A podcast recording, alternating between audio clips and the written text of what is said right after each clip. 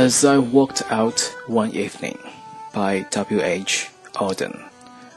As I walked out one evening, walking down Bristol Street, the crowds upon the pavement were fields of harvest wheat, and down by the brimming river I heard a lover sing under an arch of the railway.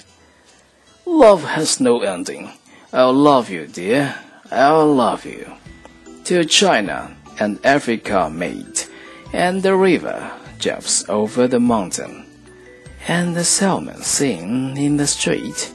I'll love you till the ocean is folded and hung up to dry, and the seven stars go squawking like geese about the sky. The years shall run like rabbits, for in my arms I hold the flower of the ages and the first love of the world.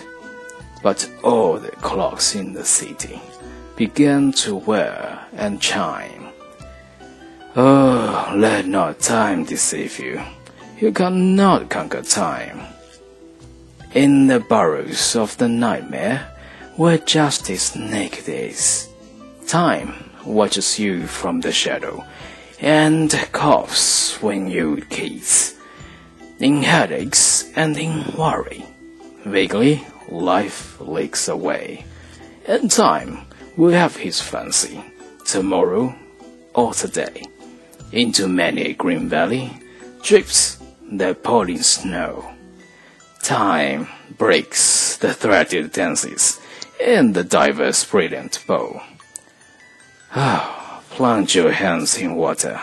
Plunge them in up to the waist. Stare, stare in the basin, and wonder what you've missed. The glacier knocks in the cupboard. The desert sings in the bed, and the crack in the teacup opens a lane to the land of the dead, where the beggars ruffle the banknotes. And the giant is enchanting to Jack, and the little white boy is a rower, and Joe goes down on her back. Oh, look, look in the mirror. Oh, look in your distress. Life remains a blessing, although you cannot bless. Oh, stand, stand at the window, as the tears scaled and start. You shall love your cooked neighbor with your cooked heart. It was late, late in the evening. The lovers, they were gone. The clocks had ceased their chiming, and the deep river ran on.